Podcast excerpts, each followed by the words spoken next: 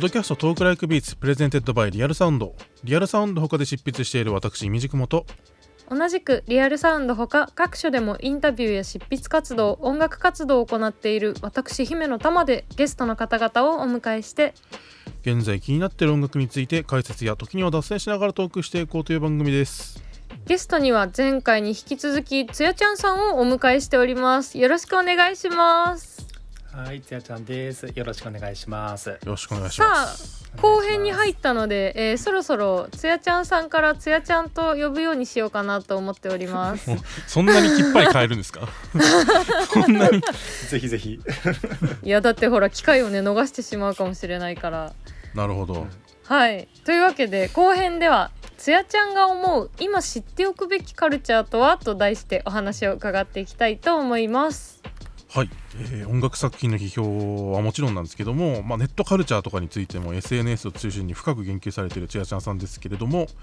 えーそんなつやちゃんさんに今知っておくべきだと思うカルチャーを挙げてもらってまあいろいろとそれについてお話を伺っていければなと思います。はい。はい。それで今回挙げてもらったテーマっていうのがじゃあつやちゃんさんどうぞ。はい、そうですね。今回あのゴスゴスですね。はい。ゴス。ゴスゴスゴス。はい。はい、ゴスです。で、あのゴスってあのもうずっとねユースカルチャーとか、まあ、はい。サブカルチャーの一大ジャンルとしてあのもう長らくあると思うんですけれども、うん。まあそのいわゆるゴスのあのカルチャーっていうのがちょっと今またあの新たに変わって見えてきてるものがあるなというふうに思っていて、ほうはい。い、わゆるそういうゴスの再解釈みたいなものが最近あの感じるなというふうに思います。それはまあ音楽もそうだし、まあ、あのファッションだったりいろんなあのカルチャーに通じてゴスの再解釈が起こっているなと実感している、うん。あの話なんですけれども、はい。あのまあ、何かというと、まあ、ゴスって結構その、まあ、ゴーストっ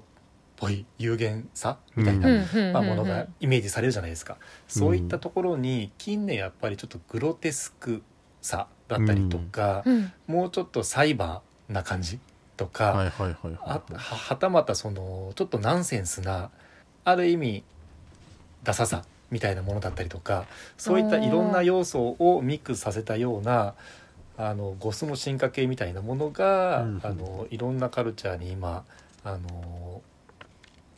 現れているなという実感があって、うん。そういったゴスの再解釈っていうのを今注目しているトピックとしてあの考えています。はい。なるほど。なるほど、うんうん。なんか結構イメージはあのあるかなと思うんですけど、うんうん。いわゆる最近の、あのーちょっとまあマイナーだけれども尖った音楽のアートワークだったりとかっていうのを、あとミュージックビデオとか見ているとすごいグロテスクだったりとか、うん。あのサイバー感があったりとか、うん。一方でなんかまあバレンシアガ以降なんですかねちょっとそういうナンセンスさダサさみたいなものをちょっとかっこよく見せているところがあったりとか、うん。そういったそのでありながらちょっとゴス感みたいなのを感じるそういったゴスの再解釈みたいなトーンが結構いろんなところからあの見えているなと思うんですけどそれがですねなんかその、まあ、従来のジェンダー規範にとらわれない表現ゆえにあのそういういろんなえっと面白い今までにない表現が出てきてるのかなというふうに思うんですよね。ある種なんかポストヒューマンとも言うべきかそういったうん。ちょっとまあグロいアートワークみたいなものって結構すごい最近多いと思うんですけれども、うんうん。で実はそういった今最近のゴスに影響を受けた音楽っていうのも、あのー出てきてるなと思っていてそれが今日、あのーぜひ話したいなと思っているイーサイーサリアルですかね。うん。イーサリアル、うん。イーサリアルという、まあ、あまりさまだ和訳日本語訳あまりされてないあの言葉なので、うん。あまり聞かれないかなと思うんですけども、海外のがはいジャンジャンルバンド？ジャンルって言えばいいんですかね。ただでも音楽的な特徴があるっていうわけではあんまりないのでジャンルと言えるかわかんないんですけれども、まあ、きっかけはなんかそういう音楽とかアートワークのあうん。のアーティスト最近増えたなと思っていたところにちょうど1年ぐらい前ですかねにあのグライムスいますよね。うんグライムスが、えっと、Spotify であのこのまさにイーサリアルと名付けたプロイプレイリストを作ったということで、でそこで結構みんなあそれイーサリアルって呼べばいいのねっていうなるほど。なんかちょっと腑に落ちたようなあの感覚を受けたというか、まあ、自分もその一人だったんですけれども、うんうん。うんあのそうですね。じゃあ結局それってどういう音楽なのっていう話なんですが、うん。さっきお伝えしたような、まあえっと、グロテスクさだったりサイバー感うん。ちょっとしたナンセンスさ、あのジェンダー規範にとらわれないポポストヒューマン性みたいなうん。あのそういったあのものも感じさせつつも最後そういったゴス感の中に、うん。あの女性のボーカル女性の声をうまく使った、えっとまあ神聖なあのイメージだったりとか、ちょっとそういう、えっと、幻想的なあの世界観を作っているような音楽が、そのプレイリストに並べられていたというわけへで。ー。まあ確かに最近そういうの多いなと。あのまさにグライムス自体があのそういうのあのちょっとそういうところがありますけれども古くはそのグライムスが言うにはですねあの、うん。ケイト・ブッシュだったりとか あとは最近で言うとあの FK ツイグスだったりとか、あのアルカだったりあとラナデル・レイとかもそうなんですかね、うん。そういったなんとなく音楽は全然違うんだけれどもうん ちょっとあの有限さみたいなものがありつつあの女性の声を、あの聖なるあのものとして表現しているような、えっと、そういうちょっと雲の上の音楽みたいな、うん。あのものが最近確かに多いなと思ってはいます。へえ、うん。なんかファッションとかも近かったりするんですか？そうですね。ファッションもやっぱりあのアートワーク見ると面白いかなと思うんですけど、うんうん。例えば今年のニューリリースで言うと「えっと、ユールユー」を今日ぜひあの話したいなと思っていたんですけれども、例えばうんこれってこうやって見せちゃっていいですかね？こういう感じで。お画面共有。はい。共有。あなるほど。突然の画面共有。これはそうですね。まさにイーサリアルなあの流れのうん。に位置づけられる作品かなと思うんですけど、うん。えっと、ユールのあのニューリリースが、えっと、今年に入ってありましたと。でこれめちゃくちゃいい作品で、あの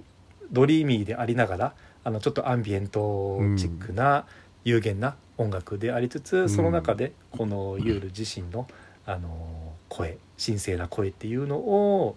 あの 聞かせるようなものなんですけど、うん。さっきあの話にあったファッションみたいなところでもこのアートワーク見ていただくと分かる通り、うん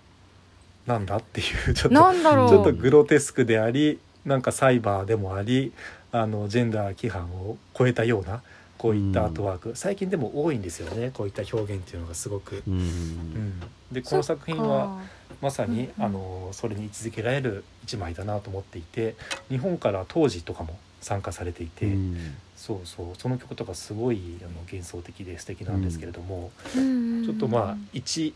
概には言えないというかあの一言では表現しづらい。なかなかこれというあのはっきりとした音楽性があるジャンルではないので、説明が難しいんですけれども、うんうんうんうん。あのこういった感じでビジュアルとかを見せていくとああなんとなくっていうのは分かるっていうのはうんあるかもしれないですね。そっかなんかもうちょっとビジュアル系とかハードロックとかみたいなものの、あのご近所のジャンルを想像してたんですけど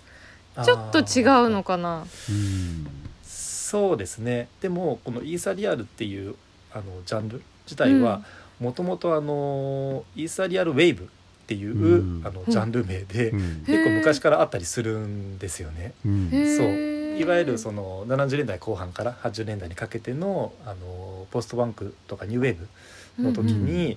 あのまあ、ザ・キュアとかあとは黒糖ツインズとかですかね。はいうんとかの音楽をまあ形容して、まあ、イーサリアルウェーブとかうん。言われ始めたりもして、まあ、ジャンルとしてはちょっとマイナーなのであんまりうんうん。日本ではね、あの言ったりもしあんまりしないんですけれども実はそうですね海外はそのイーサリアルウェーブのウィキペディアもあったりとかしてそういうことがすごい参考になるんですけれどもその後そうですねあのそういった音楽性が原点にありながらもなんかシューゲイザーとかああいうところと、うんうん。あのクロスオーバーしながら今に続くっていうちょっとまあそういう源流もありつつっていうね。うん。え、はい。検索してみよう。イーサリア。ルイーサリアルううん。ん私父親がもともとミュージシャンであのなんて言うんですか？ポジティブパンク？なんかビポジュアル系の走りみたいなバンドにずっといたんですけど、そういうのも違うのかな、でもあのー流れの一個としてはあると思いますね。もともとの源流としては、はい、そういう要素もあの間違いなく含んでるかなと思います。あイーサリアル、いあ調べると確かにありますね。うん。うん。うんまあ、イーサリアルっていうのが語源的には多分こう英語読みだからあんまり馴染みないと思うかもしれないですけどエーテルってあの、概念っていうか、まあ、架空の元素だったり、まあ、哲学的な概念みたいなのがあったりするんですけど、まあ、それいエーテル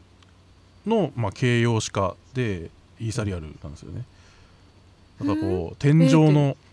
天井のそれこそこう空の上のうん。なんかこう神々しい領域みたいなニュアンスであったりとかそういったものをだからなんていうんですかね。まあ今あんまり言わなくなった言い方ですけどハッシュタグ的な感じもちょっとあり、うんうんうんうん。あーなるほど。プレイリストの名前で確かに。ありでもまあうん黒糖ツインズとかの流れでっていうとやっぱグライムスも 4AD うんである種その 4AD っていうあのレーベルのカラーとして脈々とある種こうなんとなく受け継がれてきたものが改めてこう今の観点から編み直されたみたいな感じで、一番びっくりしたのが、ねイーサリアルのプレイリストに円矢とか入ってるんですよね。あそうそう円矢入ってますね。うん。あのビョークとかはちょっとイメージがつくんですけど円矢まで行くと、あなるほどそこも含むのかっていう、あでもちょっと 分かってきました。そうそう。そうだからこうそうそう。こうあそこまで入っていいんだっていうのが分かってくるとあこういう感じかみたいなのはちょっと分かってくるっていうか、そうですねなるほどね。うん。うん。あとなんかグライムス自身が大きな影響をそのまあ公言しているのがあのトーリー・エイモスでうん。あのいますけどもトーリー・エイモスの影響もすごいあの公言していてかつまあ ethereal性があるということを、うんうんうん。あの言っていると思うのですごいそうですね。改めて聞くと確かにトーリートーリー・エイモスあの98年かなえっと、のアルバムで「From the Choir Girl Hotel」っていうのがうん。あるんですけどその辺りの、まあ、98年前後90年代後半うん。のトリエモスの音楽聴くと、あーなんかわかる。ってなるんですよね。うんうんうんうん。すごいなんか黒トー・ツインズをちょっとまあモダンにしたような感じがすごいあって、あそこをあの元ネタとしつつ最近のあのエレクトロうんな音だったりちょっとハイパーポップっぽい音っていうものであの料理すると今のグライムスみたいなうん。ことになるのかととなるほど。いうのがあとまあさっきのユールみたいな曲になるのかっていうのが、うん。うん。いやでもユールのアートワークめっちゃ癖になりますね。なんか今すごい真剣に検索しちゃった、うん。見ちゃいますね。そうですね。このゴスが今ちょっとこう流行ってきてるのってなんかあるんですかね？こうきっかけっていうか流れみたいな。なんでしょうね。やっぱりそのある意味この世の中のディストピア感というかというのを反映してるっていうのはあると思うんですけどでもイーサリアル最近のそのイーサリアルと呼ばれている音楽で、とちょっと特徴的だなと思うのがその、まあ、ディストピア感とかそういうちょっと暗い印象の中に、ちょっともう一筋の光のように輝輝くような、うん。うんあのポジティブポジティブっていうとちょっと言葉が違うけれどもうん。うーん。なんですかね救いみたいなものが見えたりするんですよ。そこがなんか昔のいわゆるゴスっていうところとの違いなのかなっていう気はします。希望を失わないようにするうんうん。みたいなところ、うん。そうですね。実際先ほど言ったそのユールうん。も聞いていると最後なんか救いがあるような気もする、うん。そういう聞こえ方をするような本当に暗くて暗くて死にたくなるような そういうあの一辺倒の音楽ではなくって、うん、最後ちょっと一つの光が差すような感じがする、うん。そこがやっぱり今のあのゴスの再解釈であってイーサリアルと呼ばれるような音楽の一個特徴なのかなというふうには思いますね。うんなるほどな。うん。うーん。えイミシクモさんもなんかあのー注目してたりしてました？えっとそれこそグライムスがあのーちょっと前にちょっと前って言っても1え2年前か、えーミス・アントロポシーンっていう、えーアルバムを出した時多分そのちょっと前ぐらいにイーサリアルをだから2019年の後半とかなのかな。イーサリアルのプレイリストと公開を公開していてなんじゃこりゃみたいなあの何を言うとるのかねみたいな感じででも聞いたらわかるみたいな。うんうん。でもなんかこうそれが直でゴスみたいなその既存のあのカルチャーの文脈と結びついたのはそんなにあのすぐではなくて。でもなんかこうむしろどっちかっていうとポストヒューマン的な美学みたいなもの要するにこう自分の自然な身体みたいなその前提をあの、うん。自明視せずにいろいろ身体を作り変えたりあるいはこう今の身体みたいなものにとらわれない。それがサイバースペース的なものでもいいし、えー物理的な身体改造でもいいと思うんですけどそういったそのポストヒューマン的な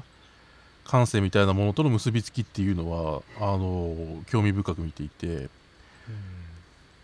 でで多分こうどっちかっていうと2010年代のゴス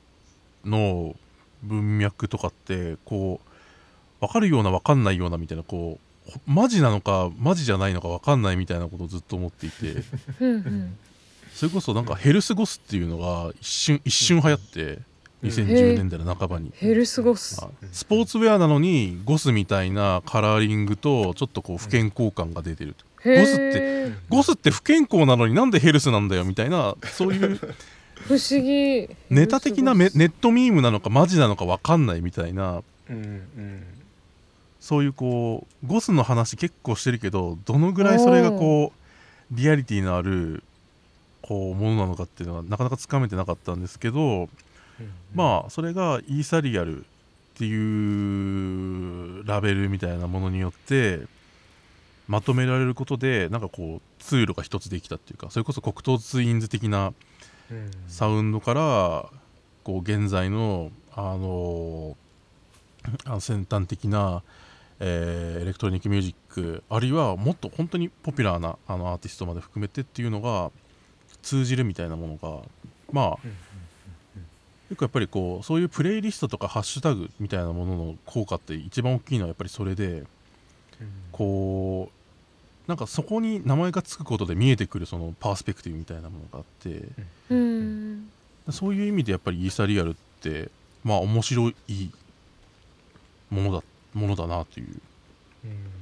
まあ、と当時は何これって思いましたけどマジで。うん。この並びはマジで何みたいな。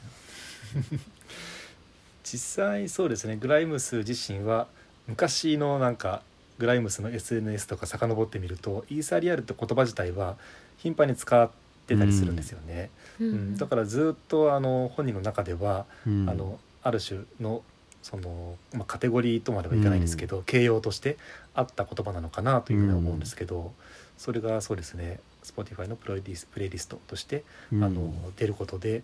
もっと大きいなんかあの意味合いを持ってきてなるほどうん。といろんなものがなんかつながったような、うん。ちょっとまだあの、うん、見えてくるような感じはありましたね。なるほどな、うん。うんうんなんかあのーコロナでライブができなくなっちゃったっていう状況になった時うん。にすごく悩んでいた時期があってうん。でその時になんかなんていうのかなバーチャル空間みたいなのを作ろうと思っていて、うん。ちょっと一時期あのプロジェクトを立ち上げようとしていて結局頓挫しちゃったんですけど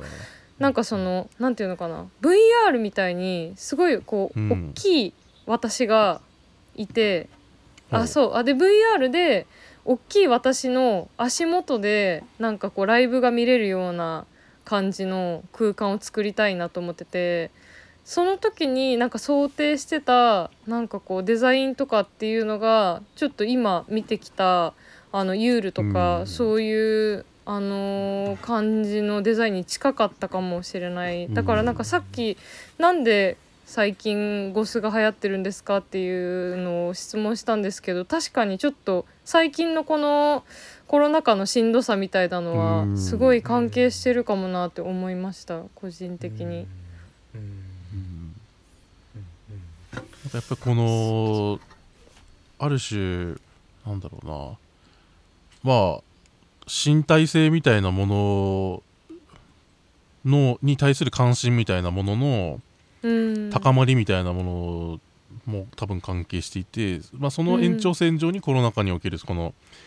こう、えー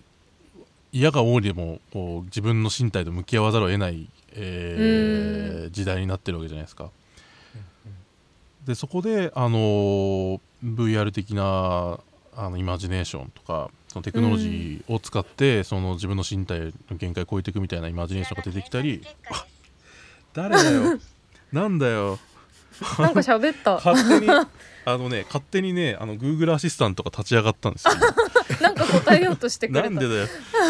何にも質問してないんだよ。まあすいません。なんか今今の使えなかったらすいません。使うかもしれないですけど。まあまあそれはそれとして。何の話したんだっけ？身体性ね。あそうそう身体性。身体性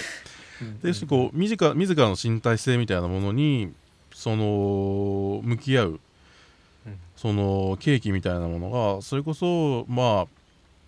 こういう言い方が適切かは分かんないですけどそれこそそのセクシュアリティみたいなもののうん。まあそのそれこそ MeToo 運動などに端を発するフェミニズム的なものへの関心の高まりみたいなものとまあ今割とかなりこうそういうセクシュアリティみたいなものと身体性みたいなものとポストヒューマンみたいなものをこう結びつけるのってまあ難しいあの状況のような気もしないでもないんですけどただそういったその関心の高まりみたいなものの一つの表出としてやっぱりそのポストヒューマン的な発想その身体性みたいなものに対する新しい観念みたいなもののあり方とゴスってやっぱり死であったりとか身体の法則であったりとかさまざまなその身体に対するアプローチに事欠かないその文化の歴史を持ったうんジャンルだと思うので。うんそれこそまああの死と連死と隣接していることとかあの、うん。ボンデージ的なものとのこの親近性とかうん。あるいはメイクとかでもいいんですけどそういったものの、その貯蔵庫としてやっぱりうん。身体について改めて考えている時にゴスっていうものの文化のそのうん。奥行きみたいなのがすごい有用だったのかなってちょっと思っていて。うん。なるほどな。だそれがポストヒューマン的な発想と、あのー新しく結びついていろんな表現になってるっていうのは面白いしそれが音楽として現れた時にイーサリアルのとしてまとめられてるような音楽に表出してるのともまた面白くて、うんうんうんうんうんうんなんかこうある種身体性を希薄に声を本当にエーテルみたいに拡散させていくような音楽が結構多いと思うんですよ、どっちかっていうと。だから中村佳穂とかはそれこそ前回の流れで言うともう自分の声がもうほぼ身体をこう、うん身体的なイメージみたいなものを強く喚起するっていうのとは逆にもうそういったものを拡散して音に溶けていくようなイマジネーションみたいなのがこう、イーサルイーサリアルにあると思っていて。うんなんかそのあのー現代的な身体に対するその、えーいろんな規範に対するその問い直しみたいなものがすごくこう奇妙なバランスで、あのー結節したところにやっぱこのゴスゴシック的なものと、うん。あるいはイーサリアル的なものの、うん。あのー合流地点があると思っていてかなりねやっぱりああんまり普段そこまでイーサリアル的なものを意識して聞いたりとかしないんですけど、うんまあそれをすごくやっぱこういうそのテコみたいな視点になるようなそのうん言葉があるとやっぱりそういったものに対するそのなんでしょうなんつうのかな解像度っていうかうんっていうものを高める役割をやっぱりこのジャンルみたいなものが持ってるよなっていうのはすごい思いましたね。うん。めっちゃ喋りましたね俺今。納得がね超加速しましたわ。今超恥ずかしかった。ね。俺めっちゃ演説したわみたいな。パーソナリティなのにまさかの喋ると恥ずかしいという、なんでなんで。えだってパーソナリティはゲストに喋ってもらう人だから。あそっか。いやいやいやいやいや、でも、うん、そうですね。今イミジクモンさんがおっしゃったのすごいわかりますね、うん。なんかあの例えば「マイ・ケミカル・ロマンス」とかいたじゃないですか、はいはい、すごいあのゴスっぽいイメージで出てきましたけど、うん。あの時ってまだちょっとゴスが日常から遠かった気がするんですよね。ちょっとまあやっぱり仮装してる感じがうん。ちょっとあるじゃないあったじゃないですか、まあ、ビジュアル系とかもそうですけれども、うん。それが最近やっぱり、まあ、エモラップ以以降なんですかね、うん。ちょっとまあそこが近くなってきどんどん死が近くなってきている。うん。であのそれもああと思ったのが最近若い人にすごいタトゥーが流行ってるんですよね。特に若い女性とかに。はいはいはいはい。でタトゥーみんな入れる人が多くって、うん。そこはやっぱりなんかマイ・ケミカル・ロマンスの時代と違ってもう自分自身の自身のその体あのーうん。自体にその、まあ、ほもう掘っていくってことですよね、その刻印していくっていううん。ところが、あのやっぱすごいなんか近くなってるなって。で結構そのタトゥーもゴスっぽいものが多かったりして、うん。最近の、ううんん、人が入れてるのがすごいその辺もなんかあの腑に落ちたというか。うん。うんうんでもやっぱり気がしますねこう身体にアプローチするときにこう身体にアプローチしようと思った時に見えてくるものが例えばこうそれこそうん百年の歴史歴史的に見ればうん百年のその深みを持つゴスみたいな概念であったり、うん。それこそ入れ墨なんかはもう本当古代からあるわけじゃないですか、うん。そういうそのもうすでにずっとあの身の回りにあったカルチャーみたいなもののものがこうやっぱり身体っていうものに着目した時に新たな、まあ、身体に対するイメージが時代によって変わってくることもあってその昔からずっとそばにあったような身体改造だったり身体のアプローチのそのカルチャーみたいなものが、まあ、どんどん回帰してきてるっていうのはやっぱり面白くて入れ墨うんタトゥーは結構本当にそうですよね、そ本当にそうっていうかあの関心の高まりは感じますね。てか単純に俺も入れたいんですよね、タトゥーはね。あーへえ 結構入れたいどんなどんなですか？えどんなですか？って言われたら俺ちっちゃいタちっちゃくて可愛いタトゥーを入れたいっていうあいい手首手首とかに入れたいんですよね、いいいいいい。うん、うん。そうですね。もう自分はそのゴスってでも結構暗い世の中だと聞くの辛かったりもするじゃないですか、うんうーん。でも本当に最近のイーサリアルはさっき見た通りちょっと最後一筋の希望っていうかうん。光がうん。あるような気がするんですよ、そこがなんか聞けるところなんですよね自分が今イーサリアルと呼ばれてる音楽を。いやですもお話お二人のお話伺っててなるほどなんでつやちゃんが後編でこのテーマを持ってきたのかっていうのがすごい分かりました。今の世間とすごいリンクしているし本当に知っておくべきカルチャーだなって思いました。初めて知ってよかった。だだんだん分かってきました。最初なんだろうと思ってすごいとんちんかんな質問ばっかりしちゃった。なるほど。ねえ。ちなみに最近のあの女性ラッパーだったり女性シンガーにはい、はその国内でも結構そのイーサリアルと通じるようなうん人たちもいるなと思っていてこれもまさにその書籍でイーサリアルについて論じたりもするんですけれども、あの NTSKI はいって呼ばれる、っていう人とかあとはそうですね本当にあのちょっとマイナーな、えっとまあ、サンクラ系と呼ばれるような、うん。あの女性ラッパー聞くとすごいその要素を感じる人が最近多くって、ううんん。うん、でもこれはあんまりなんかジャンルとしてくくったりせずにちょっとなんかうん。い今今ぐらいの距離感で、うん。イーサリアルって言うらしいよっていうぐらいの方がうんなんかいいかなと思っていて、うん。あんまなんか消費したくないなというふうには思ってますけど、あーなるほど、やっぱりこうこういうそのキーワードみたいなものってジャンルとして対象化された時が一番こうつまんなくてこう人を触発してる時が一番こういうあのうん。言葉って面白いと思うんですよね。だからマイクロジャンルとかもそうだと思うんですけどいろんな。あのー突然こう変な名前のジャンルが立ち上がってみんな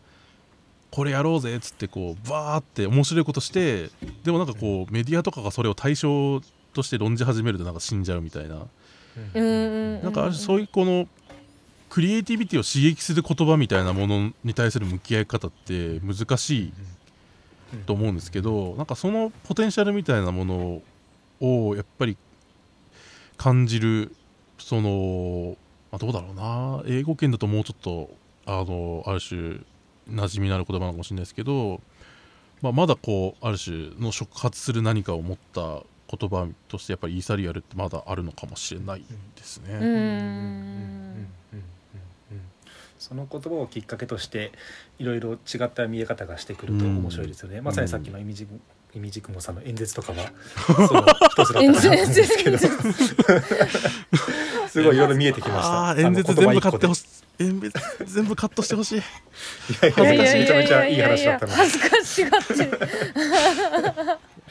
いやいやということでそろそろ終わりの時間が近づいてきてるんですが、つやちゃんなんか話し残したこととかないですか？えー、なんかめちゃくちゃ面白かったです。あーよかった。そう。いやでもそれは良かったです。なかなかね3本撮りなので大変だったと思うんですが、うん。いかがだったでしょうか？楽しんでいただけましたか？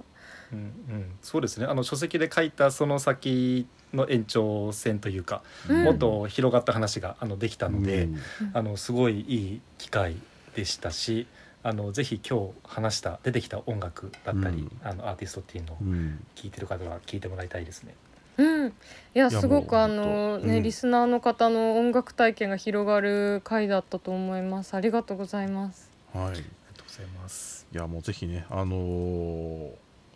こう3回割といろんな話をしたって思われてるかもしれないですけどでも実は、あのー詰まるところ言うと私はラップをやることに決めたに大体書いてあるんですよ。その そのぐらい幅の広い本なので、まあ、ぜひねこれはねぜひ読んでいただきたいということで